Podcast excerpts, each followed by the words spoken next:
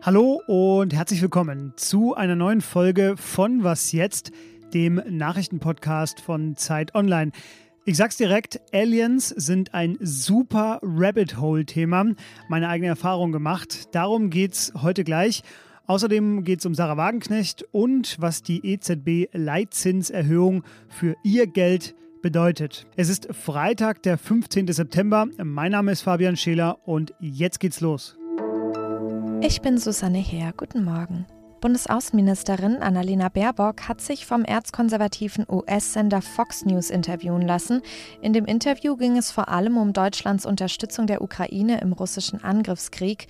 Baerbock wollte damit auf kritische Stimmen gerade aus Reihen der Republikaner antworten, die der Bundesregierung mangelndes Engagement vorwerfen.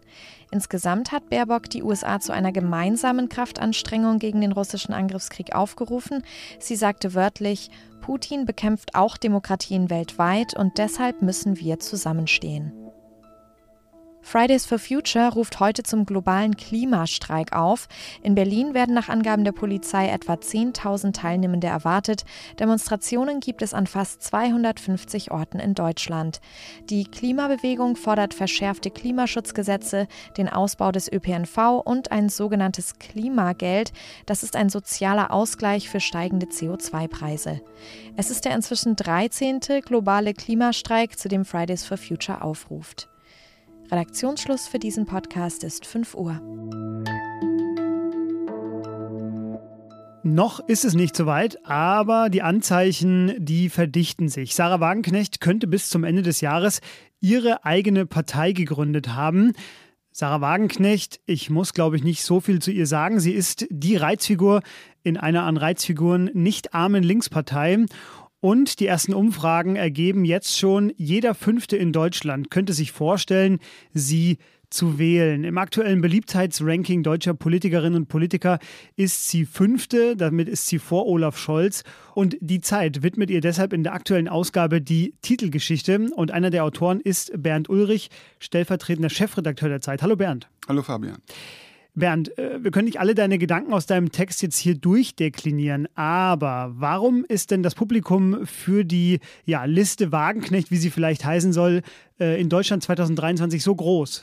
Ja, erstmal ist es sehr überraschend überhaupt, dass es so viel Zuspruch gibt für eine Frau, die ähm, so ungewöhnlich ist und die auch, ähm, sie spricht ja sozusagen, versucht diejenigen anzusprechen, die sich ähm, zurückgelassen fühlen und nicht beachtet fühlen von der Elite. Und sie ist ja Elite pur in allem im Auftreten, in ihrer Intellektualität.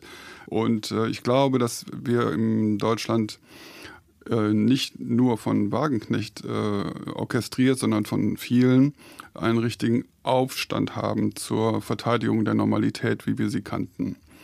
Und äh, das ist natürlich auch verständlich. Die Menschen haben darin gelebt und jetzt äh, wird ihnen gesagt, sorry, von nun an müssen wir alle für die Nebenfolgen unseres Tuns, unseres Sprechens, unseres Essens, unseres Fliegens aufkommen. Und äh, das wird ihnen abverlangt, äh, ohne dass es jemand so ausspricht, also jemand von Belang. Und in diese emotionale Situation hinein, dass man äh, sich bedroht fühlt in der alten Normalität, dass einem niemand erklärt, wie man zu der neuen kommen will und was daran gut ist.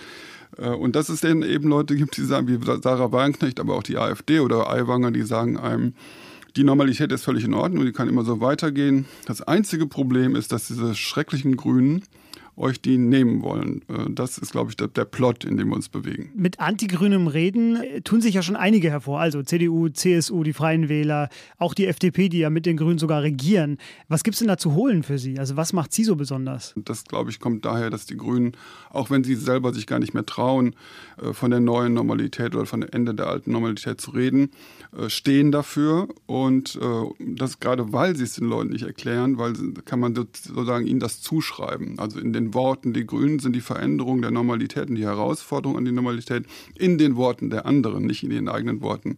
Und das macht sie total vulnerabel und das macht es für die anderen so lohnend, äh, sozusagen, dass sie schießen auf ein totes Wild. Jetzt ist Sarah Wagenknecht ja per Definition keine Rechtspopulistin, aber manche ihrer Positionen weist ja die zumindest parteiorganisierte Linke sehr weit von sich kleiner Bildungsbürgereinschub, wer jetzt Didier Eribon gelesen hat mit Rückkehr nach Reim, der wird sich da irgendwie dran erinnert fühlen mit dieser Leitfrage, warum wählen die Linken von früher, heute die Rechten. Ist denn Wagenknecht da so eine Art deutscher Hybrid darauf? Ja, es gibt ja in Frankreich auch den Versuch von Mélenchon, ähm, so eine linkskonservative Partei zu gründen, antieuropäisch, äh, pro-russisch, wenn man so will. Äh, und das ist der Versuch jetzt von, von äh, Sarah Wagenknecht.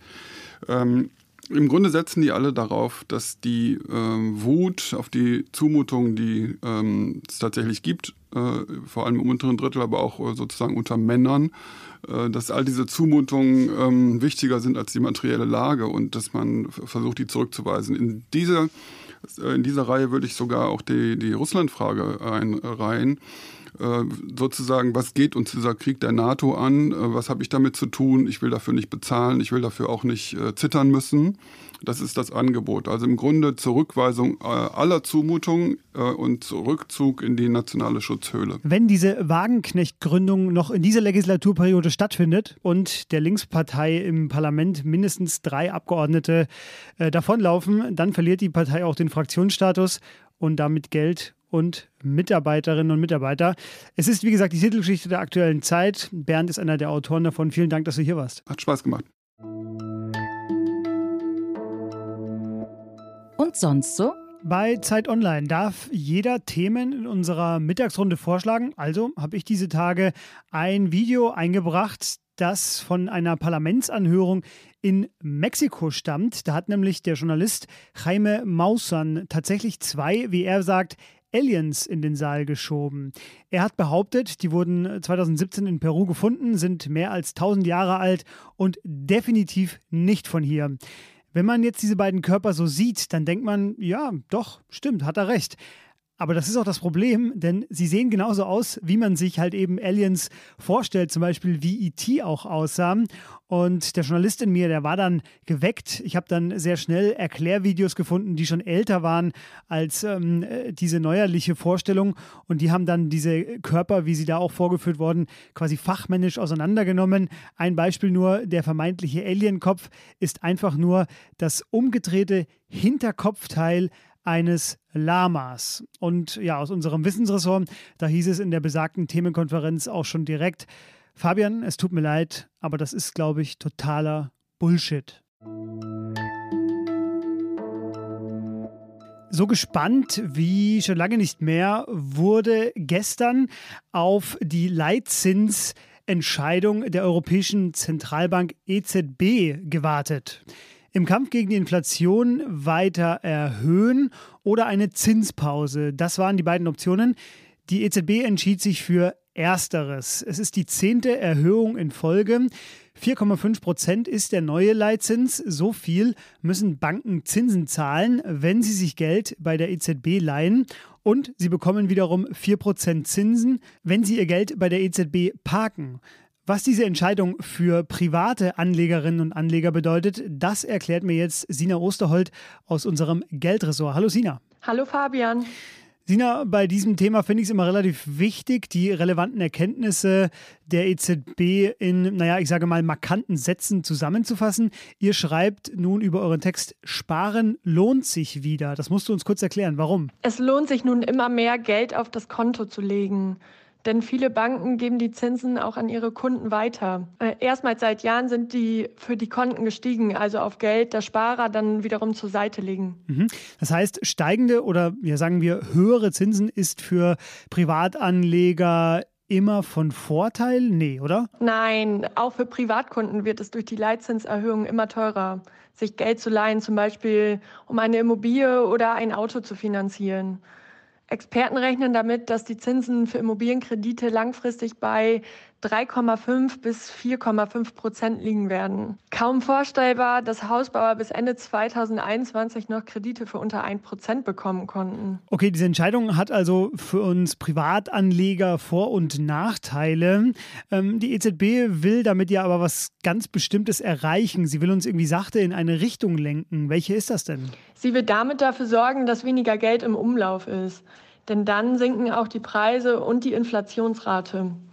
Nur wenn weniger Geld ausgegeben wird, passen auch die Händler ihre Preise an. Noch im Oktober letzten Jahres betrug die Inflationsrate mehr als 10 Prozent. Das muss man sich mal vorstellen. Seitdem ist sie zwar Monat für Monat gesunken, liegt aber noch immer bei 6,1 Prozent und damit weit vom Ziel entfernt. Die EZB will nämlich eine Inflationsrate von 2 Prozent. Mhm. Und jetzt vielleicht noch die Frage, die unsere Hörerinnen und Hörer äh, ja mit am meisten interessiert. Mal angenommen, äh, ich habe fiktional, keine Sorge, so reich bin ich natürlich nicht, aber ich hätte jetzt Stand jetzt 10.000 Euro hier liegen, die ich anlegen möchte und zwar jetzt sofort. Was tue ich am besten? Mm, das kommt tatsächlich ganz drauf an, wann du das Geld wieder brauchst. Wenn du absehen kannst, dass du es Jahre nicht wiederhaben willst, solltest du es auf ein Festgeldkonto packen, denn darauf bekommst du dann sicher die Zinsen in Höhe von bis zu aktuell 4 Prozent. Wenn du das Geld aber möglicherweise wieder gebrauchen könntest, um irgendwelche spontanen Kosten finanzieren zu müssen, dann leg es besser auf ein Tagesgeldkonto. Hier gibt es aktuell auch bis zu 4 Prozent. Ah ja, okay.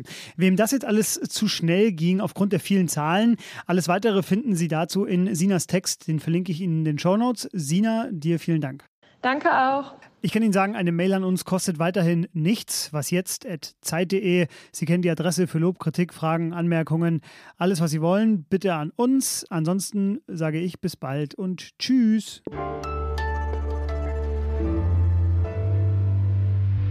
Sina, ab wann fängt man eigentlich mit Sparen an? Reicht schon ein Euro oder zwei oder 100? Man kann auch bei einem Euro schon anfangen. Okay. Ich guck mal, wie weit ich komme. Ich berichte wieder. Alles klar. Auf geht's.